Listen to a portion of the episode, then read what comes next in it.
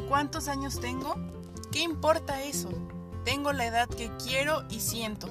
La edad en la que puedo gritar sin miedo a lo que pienso, hacer lo que deseo sin miedo al fracaso o lo desconocido. Pues tengo la experiencia de los años vividos y la fuerza de la convicción de mis deseos.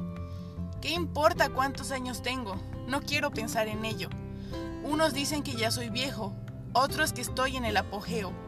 Pero no es la edad que tengo ni lo que la gente dice, sino lo que mi corazón siente y mi cerebro dicte.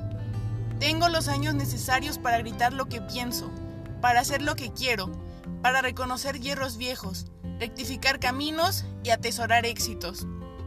Ahora no tienen por qué decir, estás muy joven, no lo lograrás, estás muy viejo, ya no podrás. Tengo la edad en que las cosas se miran con más calma, pero con el interés de seguir creciendo. Tengo los años en los que los sueños empiezan a acariciar con los dedos, las ilusiones se convierten en esperanzas. Tengo los años en que el amor a veces es una loca llamarada, ansiosa de consumirse en el fuego de una pasión deseada, y otras es un remazo de paz, como el atardecer en la playa.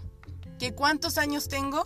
No necesito marcarlos con un número, pues mis anhelos alcanzados, mis triunfos obtenidos, las lágrimas que por el camino derramé al ver mis ilusiones truncadas, valen mucho más que eso.